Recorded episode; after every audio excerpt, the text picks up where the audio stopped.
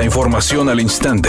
Grupo Radio Alegría presenta ABC Noticias. Información que transforma. ¿Qué tal? Muy buenas tardes, esta es la información. La zona norte del país, que incluye los estados de Coahuila, Nuevo León y Tamaulipas, lidera el consumo de tabaco ilegal que circula en México, señaló un estudio del 2022 de la Confederación de Cámaras Industriales de los Estados Unidos Mexicanos y la consultora Oxford Economics. Ingresa muchísimo por el sur de México por la frontera con Belice y Guatemala y son marcas principalmente producidas en Vietnam, China e India. Es contrabando puro, son marcas que pasan por brechas, por selvas, no pasan por las oficinas oficiales. Así lo señaló Gastón Zambrano, director de Asuntos Corporativos y Jurídicos para Latinoamérica Norte y el Caribe de British American Tobacco. En tanto, en la zona centro se consume el 23.4% de los cigarros apócrifos, en la zona sureste, Ciudad de México y zona metropolitana, Pacífico y Centro Noroeste, el 22, 29.9, 11.8 y 6% respectivamente.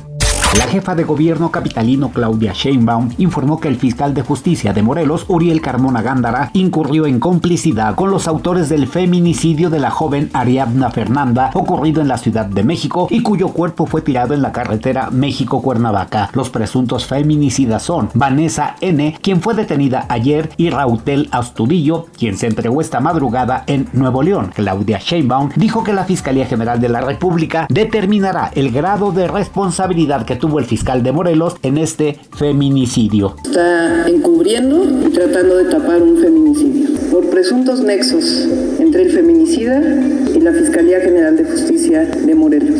Editorial ABC con Eduardo Garza. Los semáforos viales metropolitanos son una verdadera pachanga. Unos no prenden, otros se quedan parpadeando, la mayor parte está desincronizado y otros más son manuales donde un elemento de tránsito le pica los botones para que cambien de rojo a verde según su criterio. En fin, es un despapalle la vialidad metropolitana con semáforos inservibles. Al menos esa es mi opinión y nada más.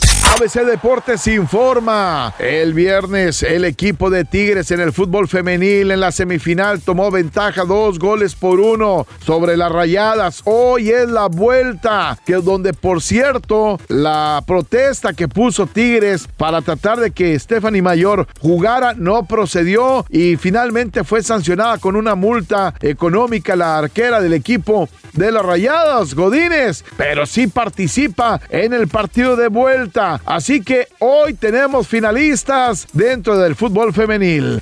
El actor Carlos Bonavides, que ganó gran popularidad interpretando el personaje de Huicho Domínguez, dijo que desconoce por qué los productores no le dan trabajo, que al parecer se olvidaron que él tiene una gran trayectoria y sobre todo talento para interpretar cualquier personaje que le soliciten. Dijo que le encantaría volver a participar en una telenovela o inmiscuirse en alguna serie. Temperatura en Monterrey 26 grados centígrados. ABC Noticias, información que transforma.